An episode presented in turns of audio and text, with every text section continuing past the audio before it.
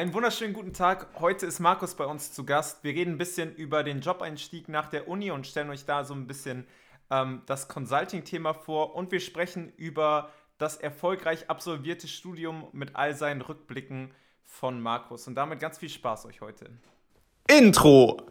Es beginnt nun unser Podcast Caro Live. Wir wünschen euch ganz viel Spaß dabei. So, Markus, ich habe dich gerade schon gefragt, wie geht's dir? Ich frage dich jetzt nochmal. Ja, immer noch gut.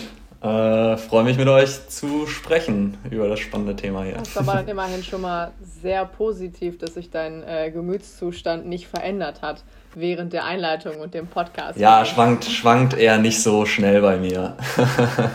Bin da relativ stabil. Wie lange ist jetzt dein Studium an der RWTH jetzt schon her? Mm, Im Prinzip knapp zwei Jahre. Genau. Cool. Ähm, deswegen stelle ich dir auch direkt die erste Frage. Ich wollte nur wissen, wie valide noch dein Geheimtipp sein könnte, wenn das jetzt schon ein paar Jahre her ist. Die erste Frage ist ja immer, was ist dein Aachener Geheimtipp? Ja, ich bin ja immer noch in Aachen, von daher ist der immer noch sehr valide. Ähm, ich ähm, genau habe Aachen ja nicht verlassen nach dem Studium, auch wenn ich das am Anfang nicht gedacht hätte. Und ähm, genau, ich habe mich natürlich vorbereitet, äh, wusste ja schon, dass diese Frage kommen würde und nutze das jetzt direkt, um schamlos Werbung zu machen für, und auch darüber haben wir uns gerade zufällig schon unterhalten, äh, meinen Tennisverein sozusagen. Ähm, ich weiß nicht, ob ihr den Kurpark kennt, ähm, hinterm Eurogress, ja. ähm, beim, beim Casino, beim Alten. Ah, da spielst du? Genau, mitten in dem Kurpark ist äh, ein Tennisverein, sind sechs Plätze, echt ganz schön gelegen. Ähm, der TK Kurhaus. Und also Bonustipp Nummer eins ist, wenn ihr im Sommer da mal abhängt, ähm, es gibt da super leckeres Eis seit dieser Saison sozusagen, äh, Bio-Eis. Also wir waren da öfter schon auf der Suche nach Eis, jetzt gibt es das im Tennisverein. Also einfach reinlaufen, zuschlagen. Und der eigentliche Tipp, den ich sozusagen mitgebracht habe, war der TK Kurhaus hat auch eine Bundesligamannschaft. Ähm, das bedeutet, da spielt wirklich die Creme de la Creme vom Tennis, also bis hin Top 10 weltweit äh, Spieler. Ähm, und so nah kommt man nie bei keinem Event an diese Spieler ran. Und als Student zahlt man, glaube ich, 5 Euro Eintritt. Ähm, und ja, da ist er mehrmals im Jahr, sieht man wirklich die Weltspitze im Tennis in Aachen. Und ich glaube, das wissen recht wenige. Also wenn man was für Tennis übrig hat, ist es eigentlich ein Muss. Und wenn man was für Sport generell übrig hat, eigentlich auch. Hey, krass, ähm, das, von das daher. ich nicht.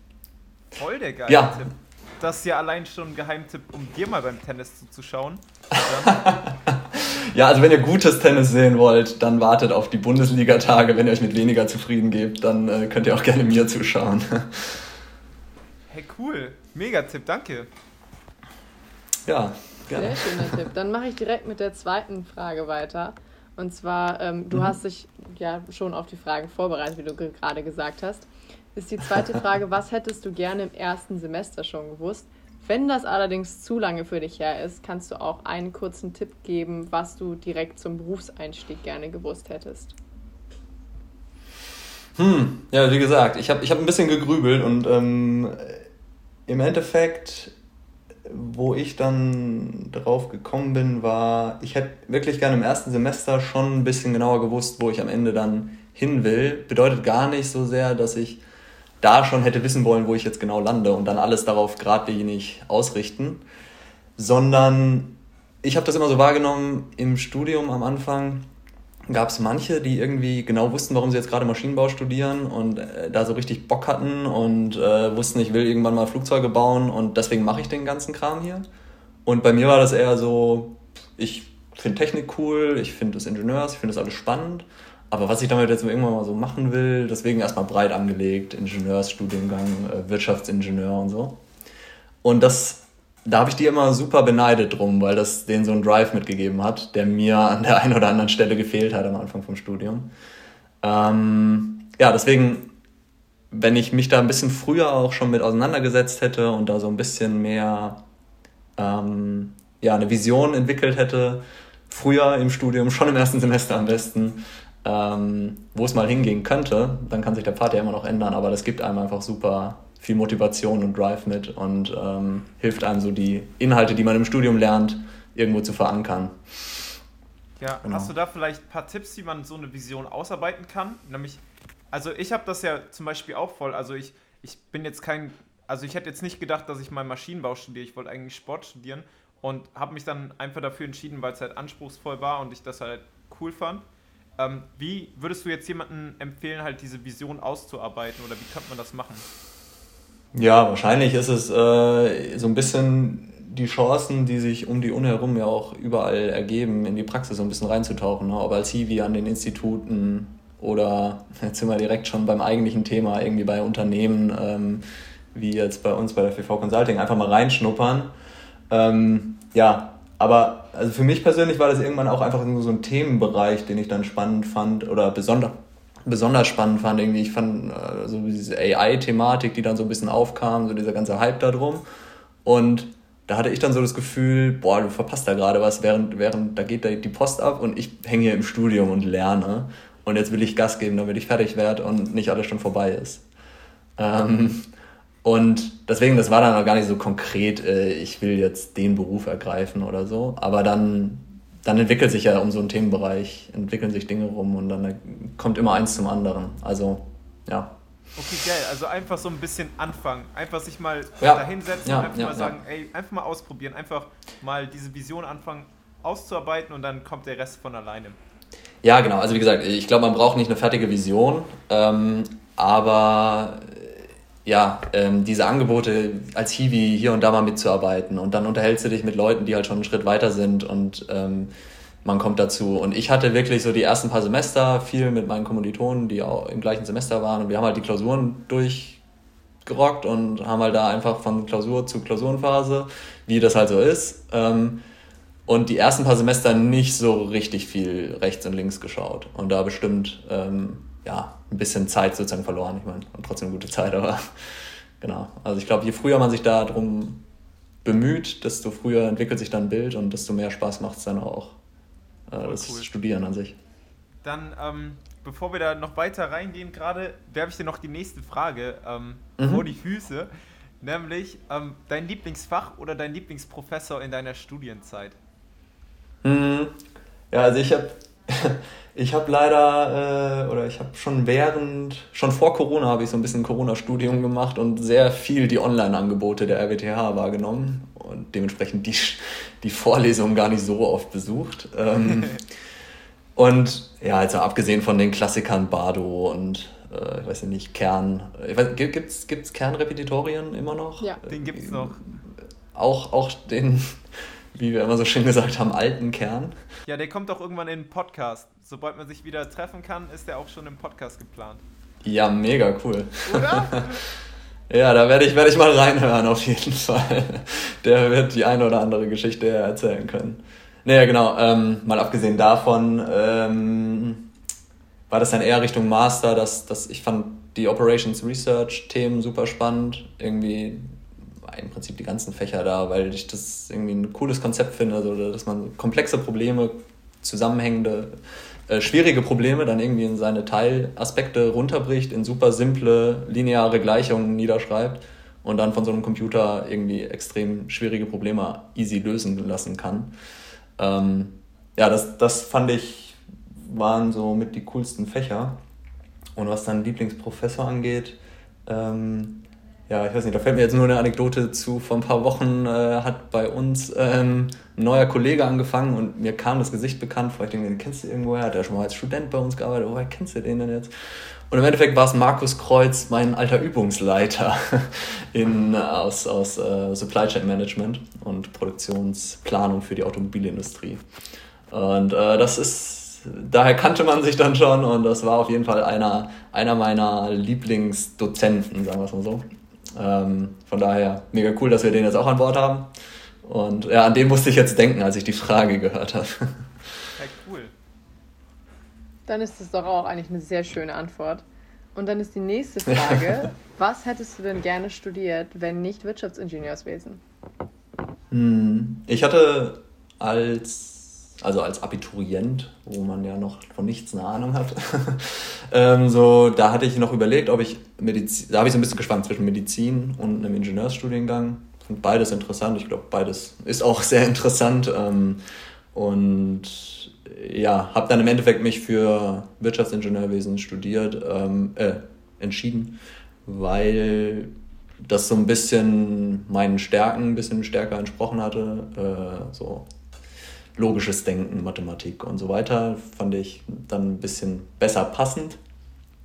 Ähm, genau, und wie gesagt, ich habe damals halt äh, recht breit gewählt, weil ich noch nicht so genau wusste, wo es hingehen sollte. Und im Endeffekt glaube ich, egal was man da wählt oder was ich da gewählt hätte, wäre wär auch interessant gewesen und wäre halt eine andere, andere Reise geworden. Aber ja, genau. Damals habe ich so ein bisschen zwischen Medizin und Ingenieurstudiengang geschwankt. Und wo hättest du das dann gerne gemacht, wenn nicht in Aachen? Äh, also ich meine, mit Medizin hätte ich es mir nicht aussuchen können. Äh, da hätte ich, glaube ich, in Düsseldorf eine Zusage gehabt oder so. Ähm, ansonsten ähm, finde ich, Aachen ist eine super coole Stadt zum Studieren. Also eben weil es ja doch recht klein ist und irgendwie man zu Fuß bis nach Holland laufen kann.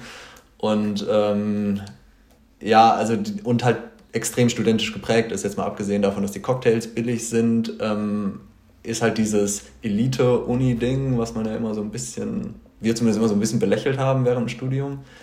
Da ist ja schon was Wahres dran, einfach weil Aachen so stark studentisch geprägt ist und die meisten, die sich jetzt so ein Maschinenbaustudium in Aachen antun, machen das halt nicht nur zum Spaß, sondern weil sie auch ein bisschen Ambitionen haben und was erreichen wollen oder so. Und äh, das sind dann die Leute, mit denen man sich automatisch irgendwie umgibt. Und das ist ja irgendwie ganz cool, weil das einen halt selber auch nach vorne bringt und ein bisschen pusht. Ähm, aber um die Frage jetzt zu beantworten, ähm, während dem Studium der einzige Kumpel, auf den ich echt immer richtig neidisch war, wo ich dachte so, boah, da würde ich jetzt auch gerne studieren, war einer, der ähm, ein Tennisstipendium bekommen hatte und auf Hawaii studiert hat. Also das hätte ich auch gerne gemacht. Aber wie gesagt, ähm, so sehenswert ist mein Tennis nicht. ja, es war also damals noch Facebook schon immer sehr schwer, da die Fotos sich anzugucken und nicht neidisch zu werden. Ja. Also da kann Aachen nicht ganz mithalten.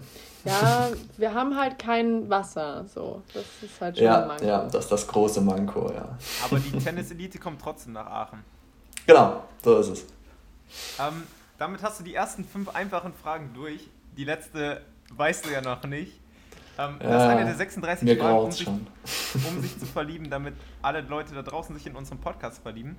Ähm, und die Frage diese Woche ist, boah, die ist echt gut, ne? Ähm, wann hast du das letzte Mal für dich oder für jemand anderen gesungen? ja, für, für mich selber, das, äh, boah, das weiß ich nicht, wird irgendein, wird irgendein äh, Lied gewesen sein, was ich mitgesungen habe, äh, was ich gut finde. Unter der Dusche? Äh, unter der Dusche singe ich eigentlich eher selten. Ne?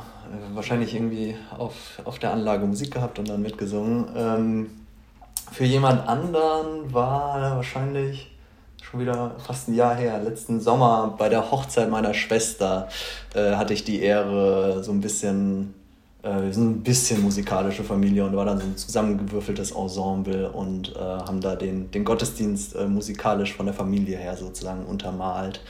Und äh, genau, da durfte ich auch, hatte ich meinen großen Solo-Auftritt, also genau. Hey, cool. Sehr ja, dann Dankeschön für den Einblick. Nichts zu danken. Und damit ähm, gehen wir in die Thematik rein. Wir wollen ja heute so ein bisschen mhm. zwei Sachen anschauen. Ein, einerseits quasi so einen Rückblick in dein Studium, weil du einfach schon fertig bist. Und ich nehme mhm. jeden Tipp immer dankend an von jemandem, der schon fertig ist mit seinem Studium. Und auf der anderen Seite wollen wir ein bisschen darüber reden, wie das quasi ist, schon während des Studiums, hatten wir ja auch vorhin ja schon mal angesprochen, halt noch was nebenbei zu machen. Beispielsweise ein Hiwi-Job. Ähm, und ich glaube, wir gehen als erstes in die Thematik Hiwi-Job, weil du das vorhin auch schon ganz schön gesagt hast. Die ersten Semestern ähm, hast du dich so von Klausurphase zur Klausurphase gehangelt? Also mhm. bei mir war das genauso. Die ersten vier Semester war ich eigentlich bedient mit Klausuren und habe dann eigentlich immer dafür gelernt und habe die auch alle gut geschrieben und hat auch alles gepasst. Aber viel mehr habe ich eigentlich dann nicht gemacht. Ähm, mhm. Und bei dir war das ja ähnlich. Erzähl mal gern, wie, wie sich das so bei dir entwickelt hat. Ja, also wie gesagt, bei mir war das ähnlich. Ähm, ich muss jetzt gerade überlegen. Ja, irgendwann dann so. Es war halt irgendwie immer so dieser Gedanke, naja, ich konzentriere mich jetzt erstmal auf die Klausuren. Ne? Das ist das, was am wichtigsten ist. Und wenn dann noch Zeit ist, dann mache ich was anderes. Ähm, und ich glaube, jetzt rückblickend würde ich halt sagen, äh, ist das so eine Investition, die sich lohnt. Wie gesagt, wenn man dafür dann früher irgendwie eine Vision entwickelt und irgendwie die, die Themen dann praktischer verankern kann, dann macht es mehr Spaß zu lernen oder dann bleiben die Dinge besser hängen und dann kriegt man die Klausuren mindestens genauso gut hin und hat halt schon ein bisschen Erfahrung gesammelt. Natürlich darf man sich jetzt auch nicht verzetteln und irgendwie, ja, die, die RWTH bietet da so unendlich viel an, das kann man nicht alles wahrnehmen. Und es gibt so viele Sachen, wo ich mir denke, boah, das wäre echt cool gewesen, wenn ich das gemacht hätte. Und alleine Sportangebote hätte ich am liebsten jede, jede der Sportarten, die da angeboten werden, irgendwie mal ausprobiert, aber geht halt nicht. Ähm, von daher, also, wie, wie lief es bei mir? Wie gesagt, die ersten paar Semester so viel einfach die Klausuren äh, geschrieben, dann irgendwie, ähm, als es Richtung Bachelorarbeit eigentlich schon ging, überhaupt erst angefangen oder davor irgendwie einen Hiwi-Job mal am Institut WZL und dann am PEM. Das war schon ganz nett so. Ähm, ich hatte dann, was praktische Erfahrung halt, ich habe meine Praktika immer so ein bisschen genutzt, oder ja, zumindest ein Praktikum genutzt, um ins Ausland zu kommen. Ähm, das war ganz cool. Warst du? In Indien, tatsächlich, oh. in, in Mumbai. äh, war, also deswegen, das war fachlich, dann ähm, habe ich dann nicht so viel mitgenommen, aber dafür kulturell mehr. Geil, für wie lange? Äh, das waren dann praktisch drei Monate in, in Summe. Was, hast du da gemacht? War das eine Gießerei? War das. Mm, das war so ein recht, recht kleines Unternehmen. Äh, die haben Filtrationssysteme für so, also was so bei der Fräse und so hinten runterfällt. Das wird ja mit einem Kühlmittel wegtransportiert und landet dann auf irgendeinem Fließband. Und dieses Kühlmittel ist ja recht teuer. Das will man immer wieder verwenden und filtert man deswegen. Und da gibt es dann so Trommelfilter. Und die haben die gebaut, im Prinzip lizenziert von, äh, von einer deutschen Firma, also qualitativ eins zu eins das gleiche. Das war sozusagen der Porsche der äh, Filteranlagen in Indien. Und aber, genau, haben die halt da unter indischen Arbeitsbedingungen zusammengeschraubt, was äh, echt ganz cool war zu sehen, wenn man den deutschen Laden kennt und das indische. Das Produkt ist das gleiche, die Herangehensweise ein bisschen andere. Und genau, ähm, ja. Und hattest du dann da Schwierigkeiten, das irgendwie beim Praktikantenamt anerkennen zu lassen oder so? Nö, das war eigentlich komplett unproblematisch. Äh, nö, also das Übliche, dass man halt gucken muss, dass die Inhalte, die da drin stehen sollen, auch drin stehen im Praktikumsbericht und dann passt das. ja. Ähm, du hattest ja gerade schon so ein bisschen gesagt, man, man hat sich am Anfang auf die Klausuren konzentriert und hat sie auch geschafft, aber wenn man jetzt irgendwie noch was nebenbei macht, schafft man es halt noch mehr, diesen Einblick zu bekommen in die Sachen, die einen interessieren könnten. Und also ich habe das, äh, gestern habe ich mit einer Freundin darüber geredet, was ich ganz gut finde. Ich, ich sage jetzt da einmal, was wir gesagt haben und du sagst mir, was deine Meinung dazu ist. Mhm. Ähm, mhm. Nämlich, man schafft die Klausuren alle, wenn, wenn man sich das vornimmt, das passt. Aber dass man noch was nebenbei schafft, da denkt man immer schon so, hm, klappt das, klappt das nicht. Und dann probiert man es mal und macht noch was mehr und man hebt quasi damit so seinen Standard an.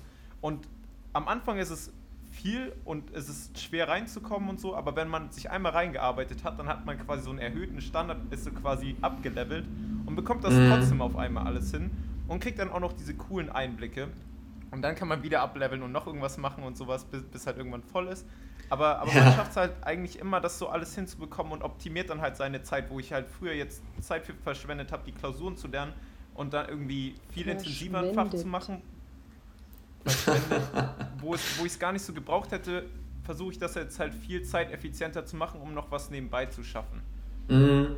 Ja, ich glaube halt irgendwie, wie gesagt, wenn man jetzt manche Klausuren, da muss man sich halt einfach irgendwie durchboxen ähm, und die machen halt keinen Spaß zu lernen, aber je weniger Spaß das macht, ähm, desto ineffizienter ist man da ja auch irgendwie unterwegs. Ähm, dementsprechend, ja, glaube ich schon, wenn man dann so ein bisschen praktische Ansatzpunkte hat, dann geht das besser. Und wenn man dann ein Ziel hat, für das man das macht, dann geht das Lernen auch besser. Äh, nichtsdestotrotz finde ich auch immer, ja, muss man da schon eine Balance finden. Also jetzt auf jeder Hochzeit zu tanzen ist auch nicht die Lösung. Oder es gibt auch irgendwie manche, die sagen, ja, es dauert halt jetzt irgendwie zwei Jahre länger das Studium, aber dafür habe ich so viel praktische Erfahrung gesammelt und so. Und das finde ich halt auch nicht so den, den goldenen Weg, weil also das Studium ist eine Vorbereitung auf dann die echte Praxis und da sammelst du dann wirklich praktische Erfahrung. Und von daher ja, in Maßen, aber klar, man, man schafft dann schon mehr, äh, ähm, und man wird irgendwie ein bisschen, man hat ein bisschen mehr Drive. Ähm, ja, aber war dann äh, auch hinten raus im Studium auch nicht immer einfach. Also meine Freundin hat sich hin und wieder schon beklagt, dass ich, ob ich denn jetzt auch das unbedingt noch machen muss und jetzt noch irgendwie einen Online-Kurs äh, nebenbei, der mir null Credits bringt, nur weil ich es interessant finde. Und also, was war das für ein ja. Online-Kurs? Äh, ja, ich hatte ja erwähnt, irgendwie, äh, dass ich mich da so mal eine Zeit lang dieses Thema AI und so weiter, da gibt es irgendwie auf Coursera ganz, ganz coole Kurse, die, die einen das mal so wo man da in MATLAB mal wirklich ein neuronales Netz von null äh, ja, runter programmiert und das ist, gesehen, dann hat man es irgendwie verstanden. Coursera auch durchgespielt auf, auf LinkedIn. ja, durch, durchgespielt noch nicht ganz, aber äh, mal, mal angetestet, ja. Voll geil, sehr cool. Aber Giulietta, ja. du wolltest noch was sagen, glaube ich. Ja, ich wollte nur von sagen, ich glaube, da muss jeder so ein bisschen sein eigenes Trade-off finden, worauf ja. ähm, er oder sie halt Acht geben möchte, wenn man halt sagt, ich möchte mehr neben dem Studium auch machen und bin bereit, dass äh, dafür, dass mein Studium noch länger dauert, dann ist es vollkommen okay, wenn man sagt, ich möchte mein Studium aber so schnell wie möglich durchziehen und dann in den Beruf einsteigen, ist auch vollkommen okay. Ich glaube, genau. man muss sich halt nur darüber also ich, bewusst werden, was äh, einem selbst halt wichtig ist. Und Simon, was du gerade beschrieben hast mit dem Level Up, ist einfach der sehr schöne deutsche Ausdruck, man wächst mit seinen Aufgaben. Ja, ja, aber genau das ist es. Also ich glaube, zu einem gewissen Grade, genau, ist es ein Trade-off und da muss man das, die richtige Balance finden. Aber in einem gewissen Maß ist es halt auch kein Trade-off, weil, weil man eben durch sein über den Tellerrand schauen und nicht nur auf die Klausuren fokussieren, auch einfach die Dinge dann ein bisschen besser hinkriegt. Ähm, und deswegen, ja, würde ich es eben empfehlen, auch während dem Studium wirklich rechts und links ein bisschen zu gucken, es nicht zu übertreiben also ich persönlich habe jetzt auch irgendwie geguckt, dass ich mein Studium so schnell wie möglich durchkriege. Ähm, und da jetzt nicht irgendwelche Ehrenrunden gedreht, weil ich es so super spannend fand äh, und äh, irgendwie halt gerne noch bei Formula Student auch noch irgendwie eine Projektleiterrolle haben wollte oder so. Also ich habe da, ich finde es super spannend und bereue es, dass ich da nicht irgendwie dabei gewesen bin, aber man kann halt nicht überall ähm, ja, mitspielen. also von jemandem, der jetzt am Anfang noch nicht so genau wusste, wo er hin will, zu jemandem, der dann auf einmal ähm, nachts sich auch noch an Coursera gesetzt hat, da war ja so eine gewisse Veränderung, würde ich ja dann behaupten. Ähm, und du hast ja schon gesagt, du hast Hiwi-Jobs dann später gemacht oder du warst, hast ja dann auch, glaube ich, später bei FEV Consulting dann angefangen, ich glaube im Master oder so. Ähm, und da hat, hat man Einblicke in die, in die wirkliche Arbeit bekommen, wie dann die später im Arbeitsleben war. Und das hat dir ja dann auch so ein bisschen, glaube ich, den Spaß daran vermittelt. Ist das richtig? Ja, also Genau, also bei mir war das wirklich, wie gesagt, so ein bisschen Drive entwickelt. Dann, dann habe ich angefangen, mich überhaupt mal mit dem Thema auseinanderzusetzen, so, wo, wo soll es denn jetzt hingehen und so weiter. Ähm, und dann war das so, also es war so Ende Bachelor. Und dann habe ich ähm, halt gedacht, okay, jetzt setze dich damit mal aktiv auseinander und äh, als Wirtschaftsingenieur ist ja so, sagen wir, diese ganze Beratungsbranche ein möglicher Pfad, den man einschlagen konnte und auf den hatte ich überhaupt keinen Bock eigentlich. Und ähm, habe mir gedacht, okay, machen wir mal Ausschlussprinzip und schließe das schon mal aus. Ich habe keinen Bock, so ein Berater-Laber-Typ zu werden, der von nichts Ahnung hat. und jetzt bin ich so ein. Ähm, aber, aber vielleicht nee, und habe dann gedacht, ja, genau, dazu kommen wir jetzt. genau, hab dann halt gedacht, ähm, okay, wenn, wenn Beratung, dann vielleicht sowas wie FEV Consulting, hatte die halt, ich glaube, durch Zufall irgendwie auf Facebook oder LinkedIn oder so gesehen, ähm, weil FEV Consulting ja irgendwie zwar eine Strategieberatung ist, aber mit einem technischen Fokus und dachte ich, das könnte was sein. Wenn es was ist, dann das. Und hatte mich dann bei so einem Case Day da eben beworben. Also eigentlich wenn nicht gerade Pandemie ist, machen wir da regelmäßig irgendwie ein, zwei Mal im Jahr so Case Days. Äh, ich weiß nicht, wenn euch sagt das wahrscheinlich jetzt schon was, ähm, was das ist, so ein Case Day. Aber erklär ähm, das ruhig mal gerne nochmal. Ich glaube, am Anfang vom genau, hätte ich es nicht Genau. Gewusst. Also im Endeffekt ist es einfach ein Tag, wo ein paar Leute, ich weiß nicht, so zehn Leute, die da, da eingeladen werden, ähm, in, in Teams unterteilt werden ähm, und irgendeine hypothetische, äh, also eine ausgedachte Aufgabe äh, vorgeworfen bekommen. Bei mir war das damals irgendwie ja, autonomes Fahren bei Taxis irgendwie. Da war, hast, bekommst dann Unterlagen mehr als du brauchst und sollst dich da durcharbeiten und irgendwie ein Konzept ausarbeiten. Das war dann irgendwie was wäre, wenn, das sind die Prognosen, irgendwie bis 2030 sind Taxis dann äh, autonom, würdest du jetzt deine Fahrer alle rausschmeißen, wann stellst du wie um, so hoch ist das Invest und so weiter. Und dann sollte man da mal so ein Businessmodell aufstellen. Und da arbeitest du halt eigentlich dann mal im Team an so einer ausgedachten Aufgabe einen Tag lang, ist super anstrengend, ähm, macht aber auch irgendwie mega Spaß. Und man hatte, in meinem Fall hatte ich dann halt auch irgendwie das Gefühl, dass man einen ganz guten Eindruck irgendwie von der Truppe bei der FEV Consulting bekommen hatte Abends geht man natürlich nochmal schön essen ähm, und lernt die Leute so ein bisschen kennen.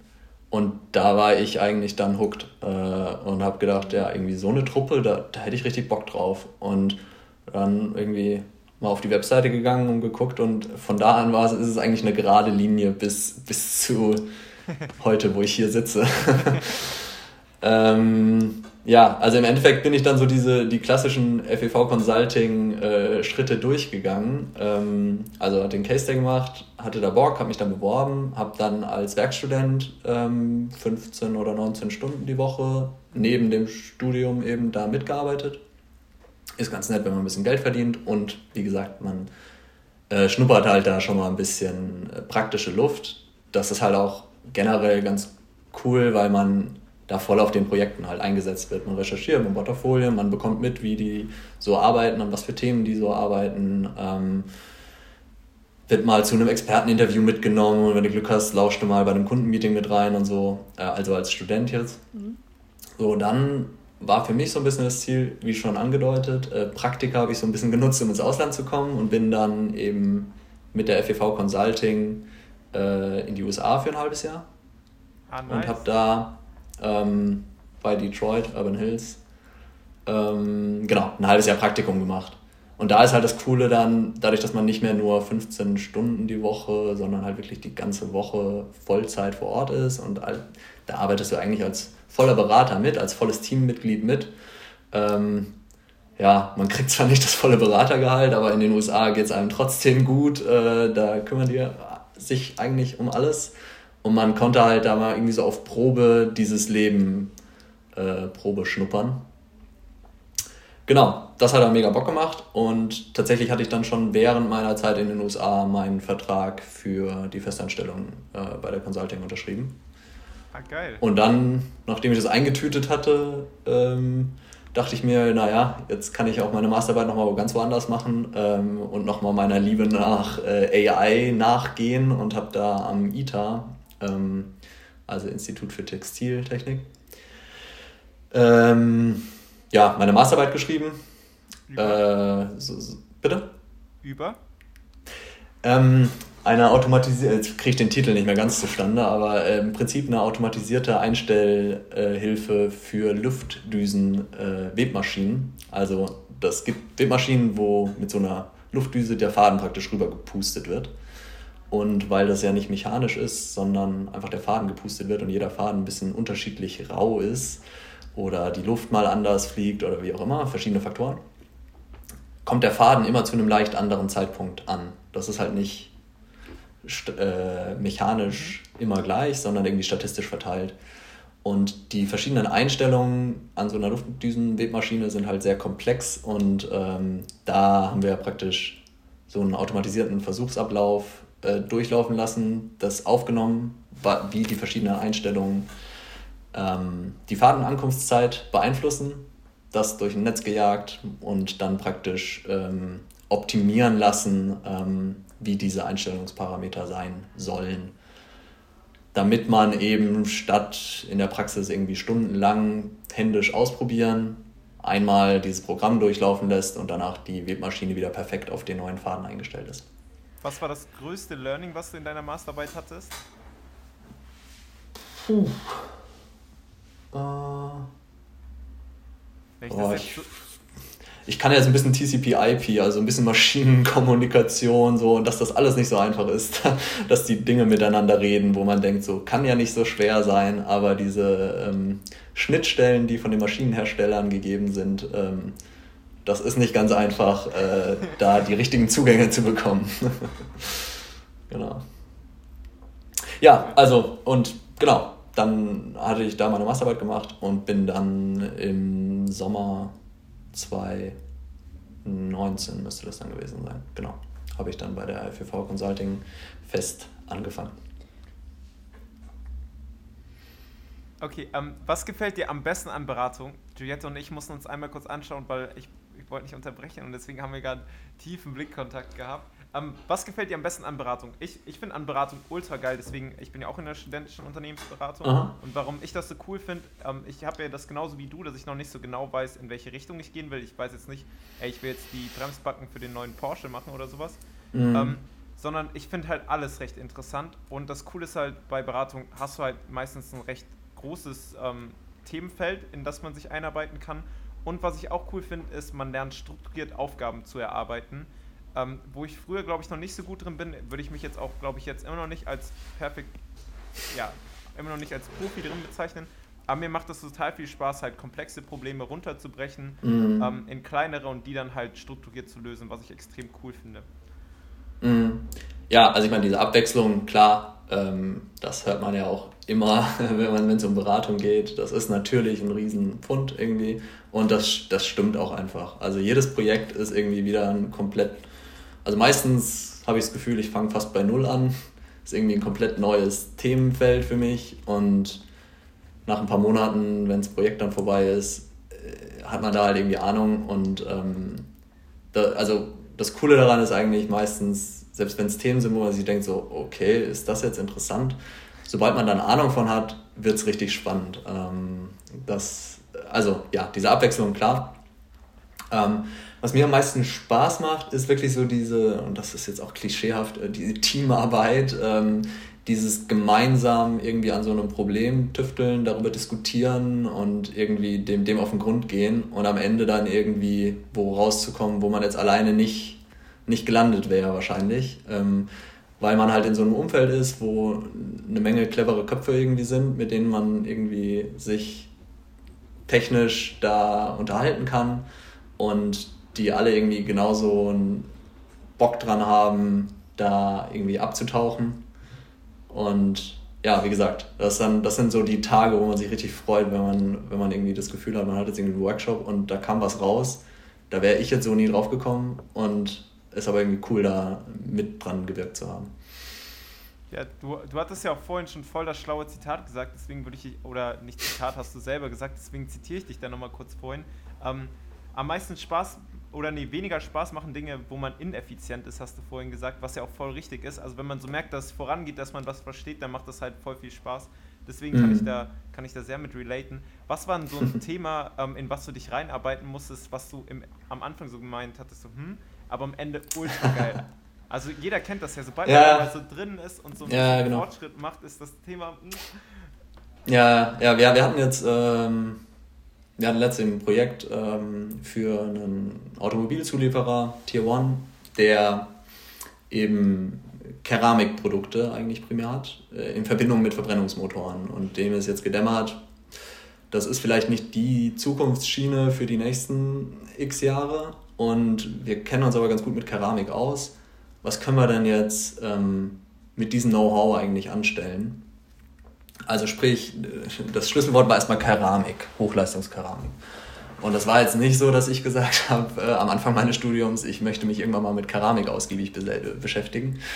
Ähm, aber im Endeffekt dann halt da so reinzutauchen, was kann eigentlich Keramik und welche Produkte für, es halt, hat halt besondere Eigenschaften, ist irgendwie teuer und hohe Temperaturen und hohe Festigkeit und was sind jetzt Produktnischen, wo ich genau diese spezielle Kombination brauche? Ähm, und was sind vielleicht Schwierigkeiten, warum Keramik nicht so einfach, ähm, selbst wenn es überlegen ist, äh, andere Produkte ersetzen kann, weil der Maschinenbauer halt nun mal in Stahl denkt und nicht in Keramik. Und äh, wie überwinde ich dann solche Probleme? Also es war im Endeffekt ein super spannendes Projekt. Ähm, und am Anfang war so, oh, ein Keramikprojekt für die nächsten drei Monate. Hm. genau. Seitdem also hast du noch Keramikprodukte im Haus oder, oder was habt ihr dann Nee, nee, nee. Ähm, das ist ja das andere. Äh, wir arbeiten natürlich eher theoretisch. Ne? Aber, nee, also von. Ja, nee, sorry. Nee, also äh, Keramikprodukte habe ich jetzt weniger im Haus. Äh, wie gesagt, ging ja eher um Hochleistungskeramik. Aber dann ging es halt darum, irgendwelche Oberflächen im Auto. Könnte ich die aus Keramik machen? Macht das vielleicht Sinn? Ähm, dann gibt es ja Piezo-Keramiken, genau. In Sensorik wird das verwendet. Äh, und wie gesagt, oft dann eben Anwendungen, wo, wo hohe Temperatur gefragt ist, hohe Festigkeit und eben die hohen Kosten, die mit Keramik einhergehen, irgendwo akzeptabel werden. Ja. Aber das ist ja auch eins der größten Learnings, glaube ich, im Studium auch wieder, was du gerade gesagt hattest, sich so in Themen reinzuarbeiten. Und wenn man das halt neben dem ja. Studium halt sieht, dass du es schaffst, in irgendeinem Thema, mit dem du jetzt noch nie groß was zu tun hattest, dich da reinzuarbeiten, dann merkst du auf einmal, boah, das ist ja eigentlich eher so, dass man alles sich halt erarbeiten kann, wenn man, wenn man sich dafür Zeit nimmt. Und wenn man halt dieses Learning, glaube ich, auch ganz gut neben, neben dem Studium halt lernt, kann man das eigentlich auch perfekt ins Studium integrieren und dann merkt man, ey, ähm, eine Klausur schreiben ist nichts anderes, als sich da einmal reinzuarbeiten in die Systematik, wie man so eine Klausur schreibt und dann passt das eigentlich auch. Ja, würde ich 100% so unterschreiben. Also, dass, wenn es irgendwie ein Schlüssel-Learning aus dem Studium gibt und dann ist es nicht das eine Fach oder das andere Fach, da kann man vieles von brauchen, aber so dieses Wissen, also gerade Studium an der RWTH, wo man ja doch irgendwie oft alleine gelassen wird und nicht an der Hand genommen wird und zum Ziel geführt wird, ähm, eben dieses Selbstverständnis, ja, Regelungstechnik hatte ich auch irgendwann mal keine Ahnung von und war echt schwer. Und ich habe halt trotzdem die Klausur bestanden. Und jetzt habe ich keine Ahnung von Keramik und ich werde es halt trotzdem hinkriegen, weil ich weiß halt, wie ich mich in ein Thema reinarbeite, von dem ich jetzt noch nicht so wahnsinnig viel Ahnung habe. Insofern, ja, kommen einem da die RWTH-Skills ähm, in unserem Beruf dann extrem zugute. RWTH Soft Skills. Ähm, ich wollte dich ja, ja. fragen, ob du vielleicht ein bisschen mehr über deinen Berufseinstieg an sich erzählen kannst. Und zwar hast du ja vorhin schon gesagt, dass du äh, an FEV Consulting rangekommen bist, indem du einfach mal auf die Website gegangen bist. Die habe ich jetzt auch mal auf. Hier mhm. gibt es auch direkt oben den Button Career natürlich, wo man dann mhm. äh, Work with Us oder auch direkt for Students anklicken kann. Mhm. Ähm, Kannst du da vielleicht mal ein bisschen sagen, hast du dich dann einfach direkt beworben oder hast du das dann erst äh, über die Case Study, dann über den Kontakt gemacht, den du dann da schon irgendwie kennengelernt hast? Äh, also alles ist natürlich möglich. Wie gesagt, ich hatte mich einfach auf diesen Case Day beworben und dann, glaube ich, auch nochmal über den Kontakt äh, beziehungsweise halt dann normal auf einen Hiwi-Job beworben. Ähm, und grundsätzlich ist wirklich bei uns so dieser typische Weg auch zur Festanstellung dann später, zum richtigen Job, da, ich kenne jetzt keine Zahlen, aber wenn ich schätzen müsste, ist es zwischen 50 und 70 Prozent der Leute, die bei uns fest einsteigen, waren vorher als Studenten, Masteranden, Praktikanten irgendwie schon mal mit uns beschäftigt. Äh, aus, und das ist halt irgendwie von beiden Seiten, weil auf der einen Seite ähm, ist es natürlich für die FEV und FEV Consulting mega cool zu wissen, ich kaufe keine Katze im Sack, sondern ich kenne den Markus und dass der ein bisschen was auf dem Kasten hat und ähm, dann gehen wir kein großes Risiko ein und der ist schon eingearbeitet und so weiter. Auf der anderen Seite ist halt für die Studenten das meistens so, dass sie halt genau wissen, auf was für einen Laden sie sich da einlassen und ähm, dass es ein cooler Laden ist, mit coolen Aufgaben, mit coolen Leuten, auf die man Bock hat. Und ähm, ja, ganz ehrlich, also wenn man, wenn man, sagen wir mal, äh, den, das Profil hat und den Schnitt hat und so, um bei uns anzufangen, dann kannst du meistens auch bei anderen großen Beratungen anfangen und die haben ja auch ihren Reiz. Und deswegen ist es dann meistens so, dass die Leute, die halt bei uns wirklich schon praktische Erfahrungen als Studenten gesammelt haben, wissen, dass halt ähm, irgendwie die Truppe und das Team äh, das wert sind, dass man genau bei uns anfängt und nicht bei den anderen Optionen, die einem da so auf dem Tisch liegen. Also deswegen, ja, der typische Einstieg findet bei uns wirklich über Student statt und das war jetzt bei mir auch super angenehm dadurch halt. Da hast du nicht die hunderten Assessment Center und x Runden und äh, Vorstellungsgespräche und so weiter, sondern Klar gibt es ein Vorstellungsgespräch für die Studenten, das ist aber natürlich nicht ganz so rigoros äh, wie jetzt für einen Festeinstieg, weil, wie gesagt, Katze im Sack. Und das Risiko, wenn jetzt äh, ein Student, den ich 15 Stunden die Woche für ein halbes Jahr eingestellt habe, mal nicht genau die Performance liefert, die man sich erhofft hat, ist natürlich ein anderes. Ähm, und ja, von daher ist das so ein super smoother Einstieg für beide Seiten und ähm, so das, das angestrebte Modell sozusagen. Das heißt, was du also jetzt äh, unseren Zuhörerinnen und Zuhörern empfehlen würdest, ist, wenn sie eine Firma besonders interessiert, wo sie später gerne arbeiten möchten, nutzt jede Gelegenheit, da irgendwie mal in Form eines Praktikums oder Hiwi-Job reinzuschauen. Ja, auf jeden Fall.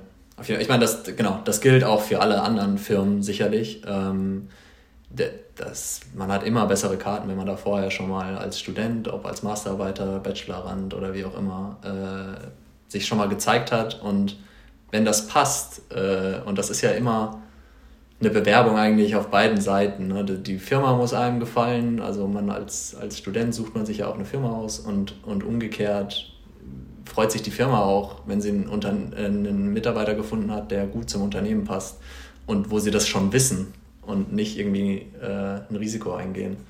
Von daher, ja, sollte man da wirklich gucken, dass man die Firmen, wo man sich vorstellen könnte, reinschnuppert und dann dranbleiben, wenn es passt und wenn es nicht passt, dann schaut man sich halt nochmal nach was anderem um. Cool. Ja. Ich sehe auch hier bei euch direkt auf der Seite kann man sich auch für ausgeschriebene Masterthesen bewerben. Das sieht auch ganz cool aus. Ja.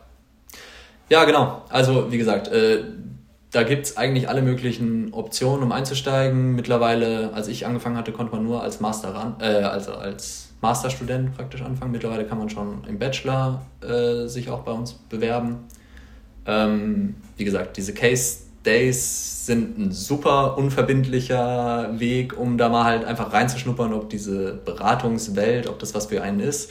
Weil das ist zwar eigentlich so ein bisschen, ja, wie gesagt, eine gestellte Aufgabe, die irgendwie nur ein Spiel ist, aber kommt der echten Welt dann doch relativ nahe für so ein simuliertes Szenario, ähm, weil wie gesagt, das, was, was mir jetzt an meinem Job wirklich Spaß macht, dieses gemeinsam darüber diskutieren, wie kommen wir dem Problem jetzt näher und äh, am Ende dann irgendwie ein Produkt haben und das hast du alles in so einem Case Day an einem Tag drin. Und ja, entweder es hat einem dann wirklich Spaß gemacht, dann weiß man, dass es was für einen ist, oder man hat halt einen Tag ver, verplempert, dann ist auch nicht schlimm. Dann ist es nur ein Tag und nicht direkt äh, das ganze Leben. Und ja, genau, genau. genau, genau. Ja. ja. Man lernt ja dann auch richtig coole Leute kennen. Ähm, ich habe mir noch eine Frage vorhin aufgeschrieben, weil wir ja auch einmal grob so ähm, über deinen Studiumverlauf reden wollten. Mhm. Weil du ja meintest, du hast äh, da mal ausprobiert und das gemacht, aber ähm, und deswegen wollte ich fragen, bereust du irgendwas jetzt im Nachhinein über dein Studium? Oh, die Fragen hier. Nee. Also ich, ich meine, äh, das ist jetzt die langweilige Antwort. Also ich meine, natürlich immer äh, denkt man, äh, hätte man Kleinigkeiten anders oder ein bisschen äh, mehr hier dies und jenes ausnutzen können. Aber am Ende des Tages ähm, bin ich happy mit dem, wo ich jetzt bin. Und ähm, von daher würde ich jetzt nichts Grundlegendes ändern äh, an, an dem, wie ich das gemacht habe. Ähm, ja, wie gesagt, wenn man, wenn man früher sich schon damit auseinandersetzt, wäre bestimmt das eine oder andere ja, noch ein bisschen leichter gefallen oder interessanter gewesen, die ersten paar Semester. Ähm, vielleicht ein bisschen früher um ein Auslandssemester auch mal kümmern, ähm, wo man ja dann nochmal ein bisschen mehr Ausland, ein bisschen mehr Spaß und äh, vielleicht die eine oder andere Klausur leichter hätte schreiben können. Soll es ja auch geben, dass man manche Klausuren in manchen Ländern leichter los wird als, als an der WTH da war ich irgendwie immer ein bisschen zu faul, mich rechtzeitig mit dieser Vorlaufzeit drum zu kümmern, um ehrlich zu sein. Ähm, aber so in den grundlegenden Dingen, ja, habe ich jetzt keine ja, sonst, großen Punkte, die ich bereue. Sonst hätte ich da noch eine Frage zu, zu den vier großen Sachen, die man im Studium machen kann. Das ist ja einmal mhm. das Praktikum, ein Auslandssemester, die Bachelorarbeit und die Masterarbeit, würde ich jetzt einfach mal als die vier großen mal bezeichnen. Mhm, mhm. ähm, hast du noch irgendwelche Tipps, Erfahrungen, äh, Sachen zu den vier großen Sachen? Zum Beispiel ein Praktikum in Indien. Wie komme ich da dran, dass ich das in Indien mache? War das kompliziert? War das einfach? War das schwer? Bachelorarbeit, ja. boah, Bachelorarbeit, ähm, das erste Mal irgendwie so ein eigenes Projekt irgendwie selber durchstrukturieren und machen. Das und das hätte ich gern gewusst. Irgendwie, wenn du zu den vier Punkten mm. dir noch was Cooles einfällt, bist du herzlich eingeladen, das noch mit. mit okay, also ich fange mal, Bachelorarbeit und Masterarbeit können wir in einem machen. Ne? Das, ähm, ja, also wie man da jetzt rangeht und das durchstrukturiert, ich meine, da, ich glaube, da, das muss jeder selber oder das, das kann dann ja auch bis zum Bachelor hoffentlich jeder selber, wie er da arbeitet und das durchstrukturiert. Ich glaube, was die Themenwahl angeht, ähm, glaube ich, sollte man da wirklich gucken, wo habe ich wirklich Bock drauf, weil das ist gerade an der WTH, wo, wo echt viel auch vorgeschrieben ist, so was, was die Themen und Fächer angeht einer der wenigen Chancen, wo man einfach mal genau das machen kann, was einen wirklich interessiert und wo man Spaß dran hat. nichtsdestotrotz, so habe ich es zumindest gemacht, hat dann auch in der Überlegung so ein bisschen reingespielt, okay, äh, wenn ich mir jetzt meinen Lebenslauf anschaue, dann steht da auch meine Bachelorarbeit oder meine Masterarbeit da namentlich mit drauf. Ist das dann irgendwie ein cooles Thema, mit dem ich assoziiert werden will? Oder ist da dann Literaturrecherche zu irgendwas Langweiligen? ähm, also, genau. Ich glaube, bei der Themenwahl einfach das machen, wo, wo man Bock hat, jetzt gerade und wo man halt auch Lust hat, irgendwie in der Zukunft vielleicht hin zu marschieren ähm, ist halt so eine Chance, um, um so sein Profil in die Richtung auszurichten und zumindest die Chancen zu optimieren, dass es dann in die Richtung geht. Ähm, ja, Auslandssemester, wie gesagt, äh, da kann ich jetzt gar nicht, habe ich nie gemacht, äh, da kann ich jetzt nicht so viel zu raten, außer ja, man muss es rechtzeitig angehen und mach's. Soweit ich das beurteilen kann von allen Kommilitonen. Ich kenne jetzt keinen, der es bereut hat. ähm, und Auslandspraktikum, das ja, also da muss man halt einfach so ganz zugeflogen kommen, die einem meistens nicht. Man muss halt ein bisschen entweder mit Kontakten Glück haben oder halt äh, sich da so ein bisschen reinarbeiten. Also Indien war bei mir, hatte sich das irgendwie ergeben über, wie gesagt, äh, diese Firma in Indien hat eine Partnerschaft mit einer deutschen Firma und ja. ähm, dann ist mein Pate, in, äh, der, der Pate von meinem Bruder in der Firma in Deutschland da und dann hat sich irgendwie dieser Kontakt ergeben und ich hatte da Bock drauf und dann ähm, haben wir das organisiert.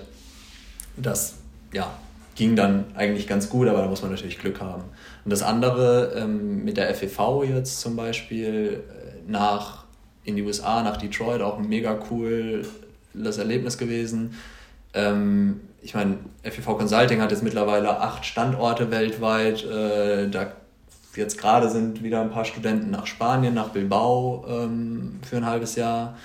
Äh, das ist super easy, wenn man halt äh, da in der Firma mal Fuß gefasst hat. Also ich glaube, es ist noch nicht vorgekommen, dass sich jemand bei uns beworben hat und wir haben den direkt ins Ausland geschickt, sondern für gewöhnlich ist es halt so, dass das dann schon so ein äh, was ist, was man sich ein bisschen verdienen muss ähm, und wo man sich vorher ein bisschen bewiesen haben muss, damit dann dafür die Firma also ein bisschen die Kosten und den Aufwand in Kauf nimmt und einen dieses äh, die Erfahrung da ermöglicht und äh, einen da Vollgas auf den Projekten im Ausland einsetzt. Okay, top. Ja. Dann würde ich mich an der Stelle bedanken für, für den ganzen coolen Input, den du gegeben hast. Auch da nochmal gerade dieses, vor allen Dingen zu Praktikas, immer Augen und offen, offen zu halten, Augen und Ohren offen zu halten. Nämlich, ja. es gibt immer irgendjemanden, der irgendwohin Kontakt hat und wenn man das will und halt sich irgendwie diese Vision ausarbeitet, dass man quasi sowas machen möchte, dann gibt es immer einen Weg.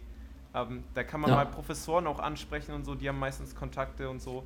Also da gibt es immer coole Möglichkeiten. Deswegen bedanke ich mich ganz herzlich bei dir, Markus, für deine Zeit, dass du uns heute das alles so ein bisschen erzählt hast. Voll, voll Nächste cool. Ich habe mich sehr gefreut, dich kennenzulernen und werde bald mal ähm, neben dem Tennisplatz stehen oder vielleicht auch mal, auch mal eine Runde zusammen. Darauf hätte ich auch Lust. Aber ich glaube, da machst du mich dann ein bisschen fertig. Wenn er sogar eine selbstspannende Maschine bei sich zu Hause hat, da glaube ich, kann ich einpacken. Ja, äh, sehr gerne. Ja, also hat Spaß gemacht und ähm, ja, ich werde jetzt immer nervös über meine Schulter blicken, wenn ich Tennis spiele. Also. ja, ich glaube, äh, ganz so viel Sorgen musst du dir nicht machen. So oft ist Simon ja auch nicht in der Innenstadt.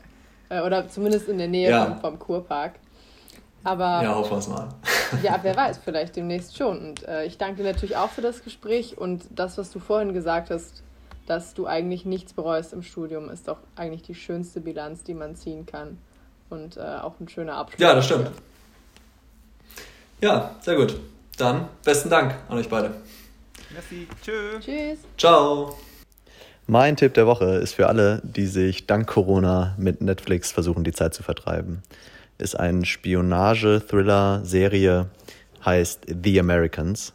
Ähm, die spielt im Kalten Krieg und schafft es aber ausnahmsweise mal ein relativ differenziertes Bild, wie ich finde, ähm, von dieser Zeit zu zeichnen, indem sie sowohl aus der Sicht der Russen als auch aus der Sicht der Amerikaner gute Einblicke bringt. Ähm, bin gerade dabei, die letzte Staffel zu schauen.